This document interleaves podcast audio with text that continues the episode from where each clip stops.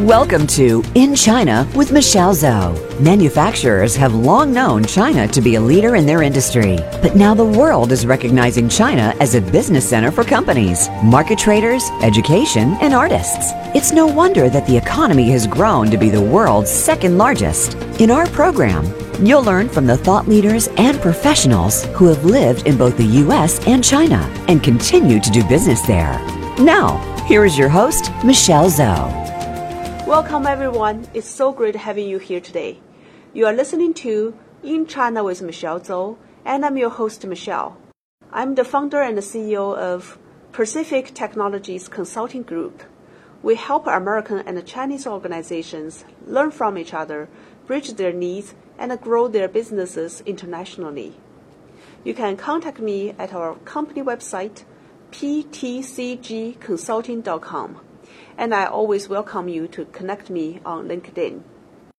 Today we have Dennis Su on the show with me, and he is a Seattle architect with strong tie with China's rural schools. We are going to talk about uh, Dennis's observation and the involvement on education environment in rural China.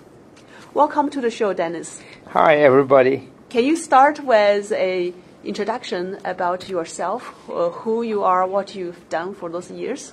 Well, I'm one of the early generation of Chinese professional practicing the profession called architecture. In other words, architect building all kinds of buildings. I started my practice in Seattle area in 1972. That pretty much exposed my age, but I'm happily retired now. And in the past 20 years, I was fortunate enough to involve with a group of concerned Chinese living in Seattle about how to help the rural Chinese students to get a good education and prepare themselves to be what we anticipated to be a global citizen representing China.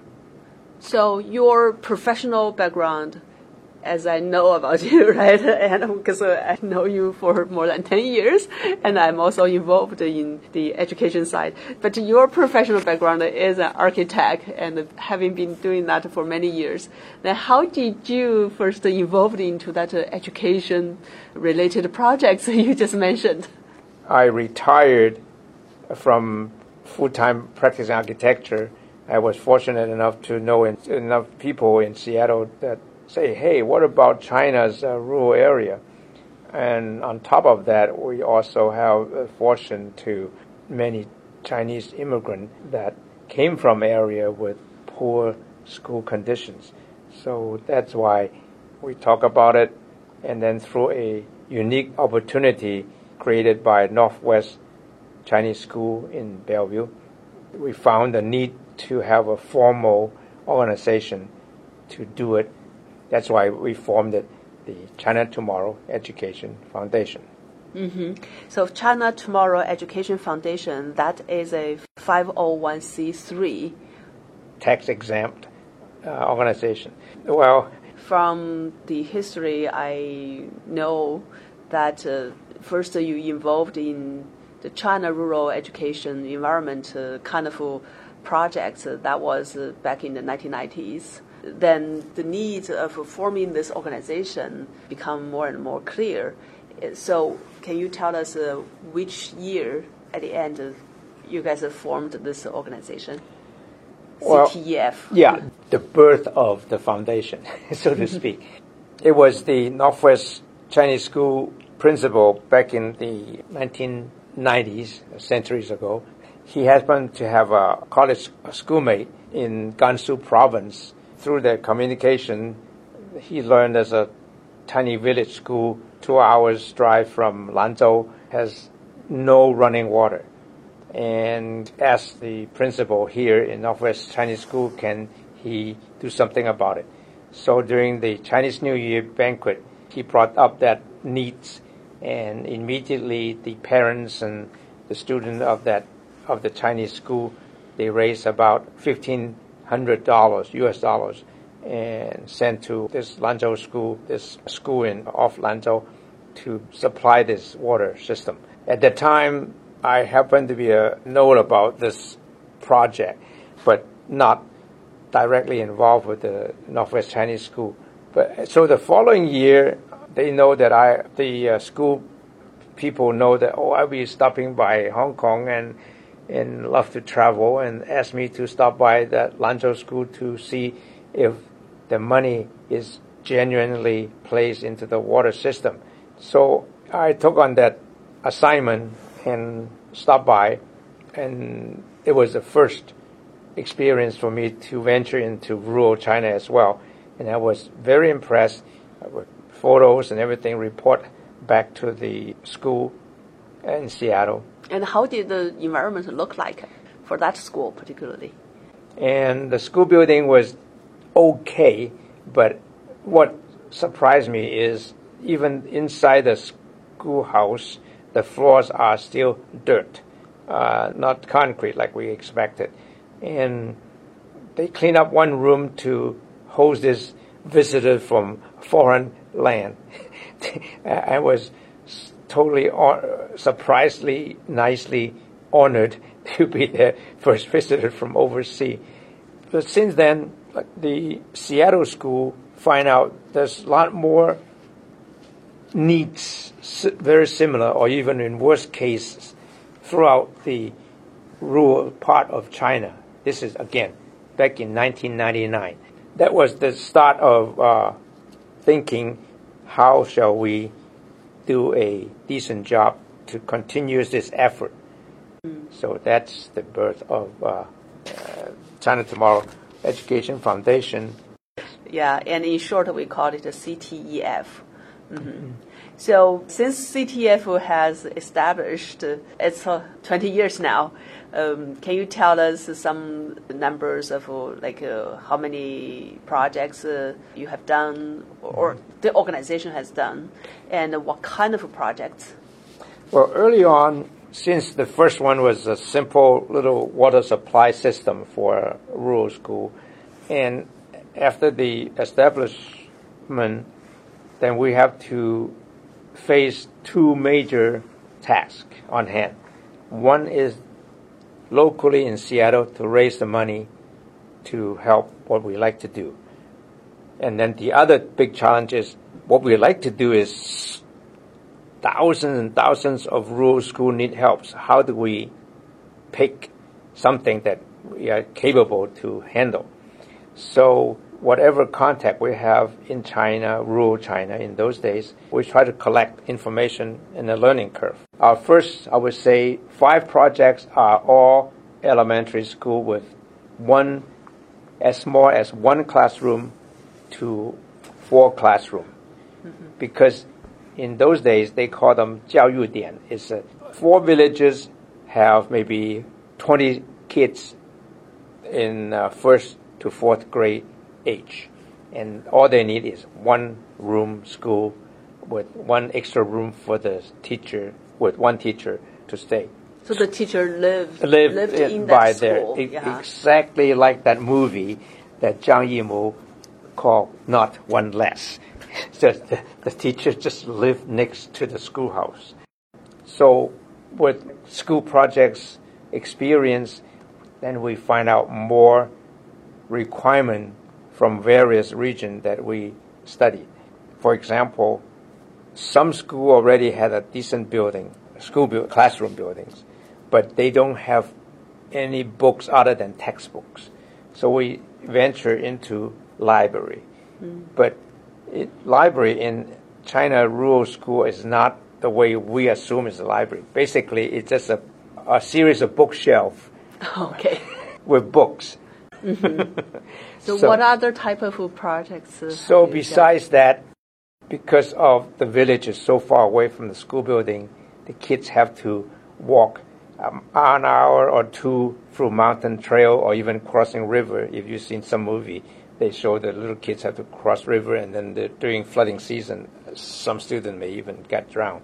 So we find out they have dormitory for even as young as first and second grade or seven years old, eight years old kids to stay in the school during the weekday and only go home to the family in the village uh, on weekends. Under that condition, we find out the school sometimes simply empty one schoolroom and pack the kids sleeping on the floor during the during the week, and each student only have a mattress and some uh, blankets. Again, that was a shock to us uh, from the U.S. That bring up the second needs is to build dormitories, mm-hmm. and then recently, I was recent means like eight years ago, Chinese also the government also started the uh, nutritious lunch program and in some of the rural school we encountered, particularly in Guangxi, that we were involved at the time, many of the rural schools would completely say 150, 200 students, they don't have the kitchen facility to cook meals for entire school population. They use, only have a tiny kitchen for the teacher to use. And the, some of the students who live in the school almost have to cook them like in camping with a couple stones set up by the outside wall and had to fire, uh, use wood to, uh, to cook their own meal every day. It's pretty primitive. So now that the school have to provide 100 or to 200 meals to all the students per day, the need of a good sized kitchen and even a decent place to for the student to eat their nutritious meal become a big challenge for many schools. So our focus about eight years ago, we also venture into building kitchens and dining room. So for this kitchens and dining room, what I heard from you is the government, Chinese government, provide funding for the nutrition meal for the meal itself, but they didn't provide the hardware, which is places to cook and eat the meal. So you kind of CTF uh, find the need, then we come in to fill in that hole. Yes, that's the advantage of us is we are smart enough, and also we visit this the actual situation in various areas that we've been to, which is we can say we have firsthand experience. Mm-hmm. And again, China is a big country. Central government have some good policy, but by the time it enter into province, county, and village level, some of them lost its uh, meaning mm-hmm. and the government requirement. Mm-hmm. All right, it's time to take a quick break. We'll be back right away. Are you interested in expanding your business to China, but don't know how to start? Are you wondering how to grow your sales in the China market and win over competition? Meet Michelle Zhou and her team at Pacific Technologies Consulting Group. Our consultants are U.S. China experts and have all lived and worked in both the U.S. and China with many years' experience in market entry strategies, management, and execution. We can help you find the right partners, develop opportunities, and grow your business in China. Please visit ptcgconsulting.com today.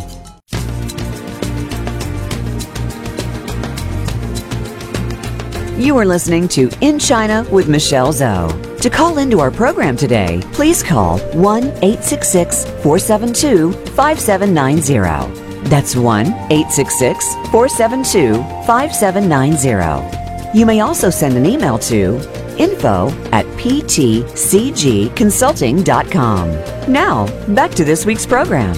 All right, we're back. So, Dennis, before we took the break, we talked about the history of CTF and uh, also the kind of projects that uh, many years ago, uh, you know, from the early stage that uh, we have started doing, focused on the you know hardware part, which is more like a building, different type of uh, functional buildings for the school. Mm. And I want to talk a little bit more about the operational side, right? How does CTF operate and what kind of people are running this organization? And of course, I am part uh, of the organization because I volunteer here for more than 10 years now. Let's uh, get into that. CTF started up as normal charity organization uh, according to the regulation of uh, Washington State. So we have, of course, the board of directors, president, vice president, treasurer, And- secretary, and- and so forth. Yeah, but and you were the president of since the beginning until like uh, 2000 something. I forgot. actually, I try not to, but then the early days with that group of volunteers, since I was the only one retired at the time, and also been to travel to China uh, almost once a year just to either visit these project we have completed or to explore opportunity for new projects. So it was pretty tiring, but I would say satisfying too because I doing something such a, as important as our mission statement that gave me the drive to do it. But back to the operating side, I mentioned early on we still have to focus on fundraising, uh, which is major major thing besides picking up school and sending money over to China. And the I want to mention one thing: the foundation is really run by volunteers.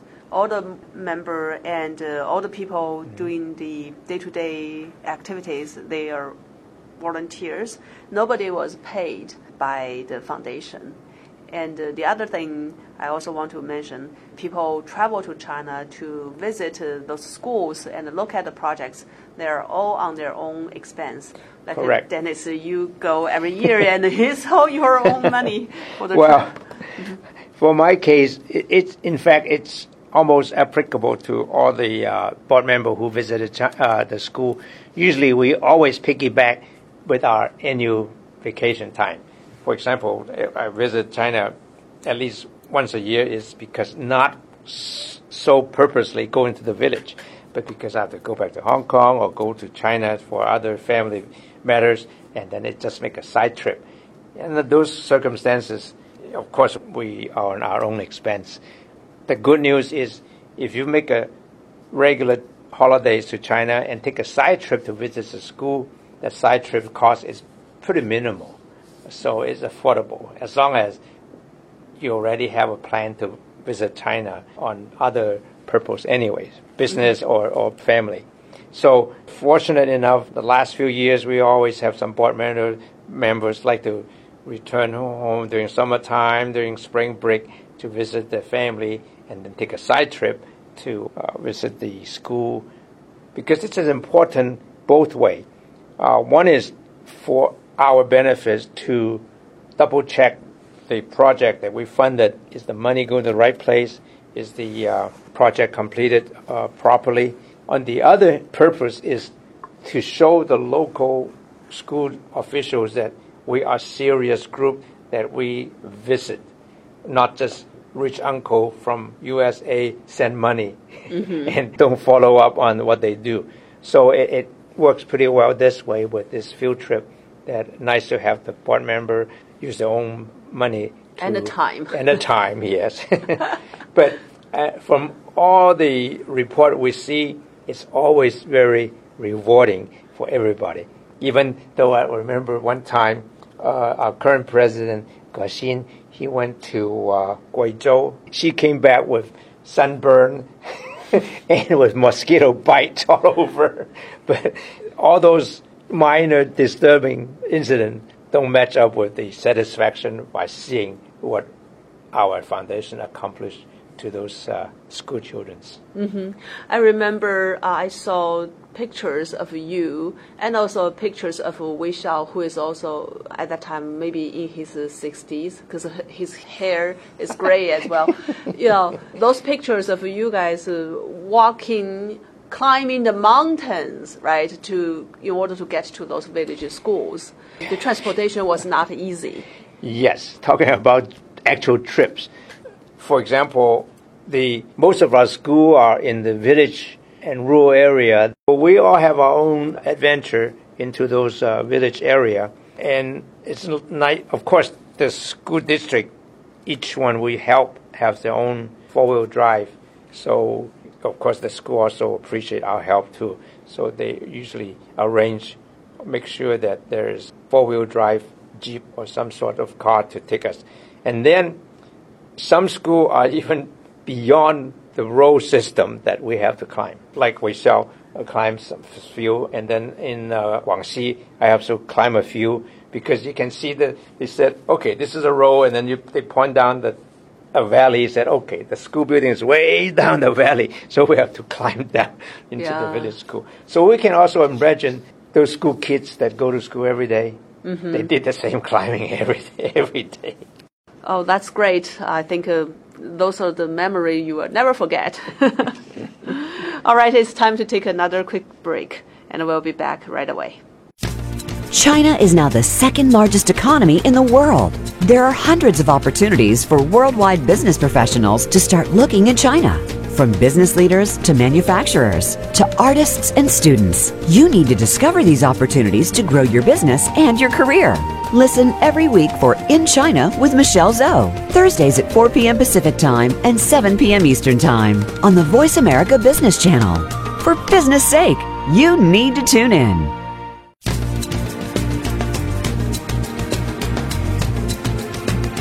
You are listening to In China with Michelle Zhou. To call into our program today, please call 1 866 472 5790. That's 1 866 472 5790. You may also send an email to info at ptcgconsulting.com. Now, back to this week's program. We are back. This is In China with Michelle Zhou, and I'm talking to Dennis Su, who is an architect, had a lot of experience, and very heavily involved in rural China schools through China Tomorrow Education Foundation. All right, Dennis, I want to now talk about, uh, ask you a question that I think many people have asked me about. The question is, so Dennis, now China is rich, become the second uh, largest uh, economy entity in the world, and you see a lot of Chinese uh, visitors coming to the U.S. Uh, buying all kinds of luxury goods. And why does CTF still exist, and why do people need to donate and support the rural China education? Well, from my experience, even though China is growing fast by leaps and bounds economically, but we have visitors come back from China and tell us sometime in certain region, just within an hour drive outside the city, you still can see certain poor conditions. Like I remember in Guizhou, eastern part of Guizhou, the highways are nice, but once you get off the highway into the village, and the building are still falling down, wooden building, and the last two school building we built in Guizhou, the old one we're replacing are terrible. The central policy sometimes cannot fully implement it in the village level, so that still leave a lot of what we call a falling through the cracks projects. But we have to find them. Mainly, like I said, the library system. Many school now has a decent school building. The student has a decent classroom, but find out there's lack of books other than the textbooks issued by the school. So we like to encourage the student to broaden their knowledge around the world, and or even for uh, uh, earlier kids, just little simple fairy tale storybooks. We are lucky. China Tomorrow Education Foundation is lucky to have publishers in major city to give us big discount on children's book to supply those library. At the classroom corner, they set up bookshelf full with books that meet that particular class level. The other we find out is disparity in teacher payment. Again, China is rich. Our education system may be very well organized by now, but when it comes down to payroll, we find out many school teacher in village barely making what they call a living salary, especially those with big family. We heard horror story that some teacher they have to leave this teaching post in village and go to big city to make more money. And in that case, teacher quality in the village level will drop because the good teachers are gone. So us, the mission is never ended. The Chinese village, rural area desperately still need all kinds of help. And thanks to our experience, China Tomorrow Education Foundation's contact, we still find out many, many rural schools still need the program that I mentioned, that the central government or the so-called the rich, uh, the rich coastal city uh, lifestyle has not been uh, filtered down to the uh, village level. The remote rural areas still has a lot to catch up with the so-called the prosperous city inside China. Mm-hmm. Yeah, and I saw the trend or the programs changes uh, through these years that uh, CTEF is carrying is really adjusting its uh, programs towards the trend, towards the changes in China, to complementary the government efforts. I think uh, you mentioned the teachers program, which is a teacher award to support teachers, the good teachers that, uh, um, so that they can stay uh, in the villages to continue their, you know, job to continue their mission, right, yeah, to help the kids.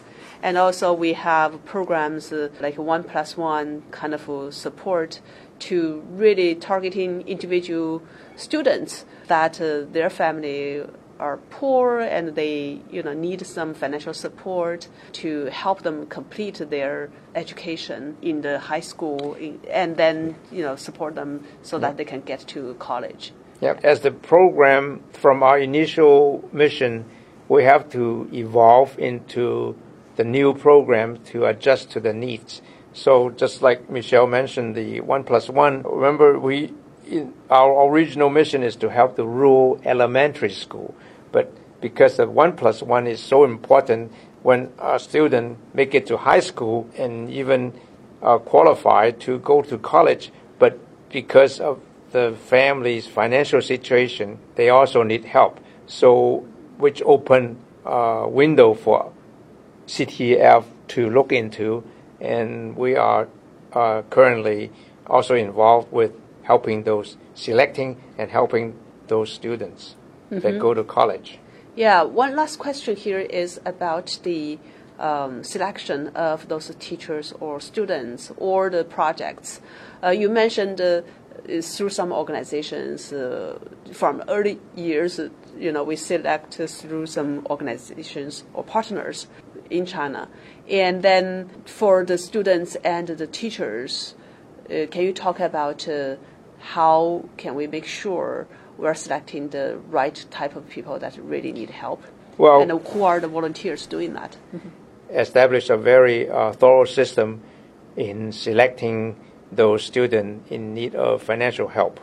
Uh, we established forms, application forms that the local school teachers, uh, parents, and our own volunteers in China to verify their information and application and then locally in Seattle, we also have a team to review those applications and to make sure the information are correct and verify with the Chinese uh, volunteer inside China to make sure that's correct financial help. So we verify every year. Verify every year and school year to school year. Similar to uh, with that is the teacher award even though the teacher award is much less uh, in, as far as individuals applicant compared to the students one plus one system, but still we went through a volunteer inside China to double check the information before sent over to Seattle. And our vice president Wei Xiao, who happened to have an office in Hangzhou, that's a major major help for uh, this kind of program to carry on between uh, China and and Seattle. Mm-hmm. Well, uh, that's a, a, very thorough system to to do this work and to make sure all the money that uh, being donate, uh, all the donated money is being used in the right way. Okay, I think that's the end of today's program. Thanks uh, our audience uh, for being here together with us. Thank you. And Thank you. Thank you for listening. And uh, if you have opportunity to visit our website, ctef.org, and learn more about our program. Thank you. Today we have talked about uh, the rural China education environment, and uh, we also talked about uh, the effort that uh, China Tomorrow Education Foundation has been doing over the 20 years to support that. I want to send a special thank you to our guest, uh, Dennis Su. Thank you. You are listening to In China with Michelle Zhou. See you next time.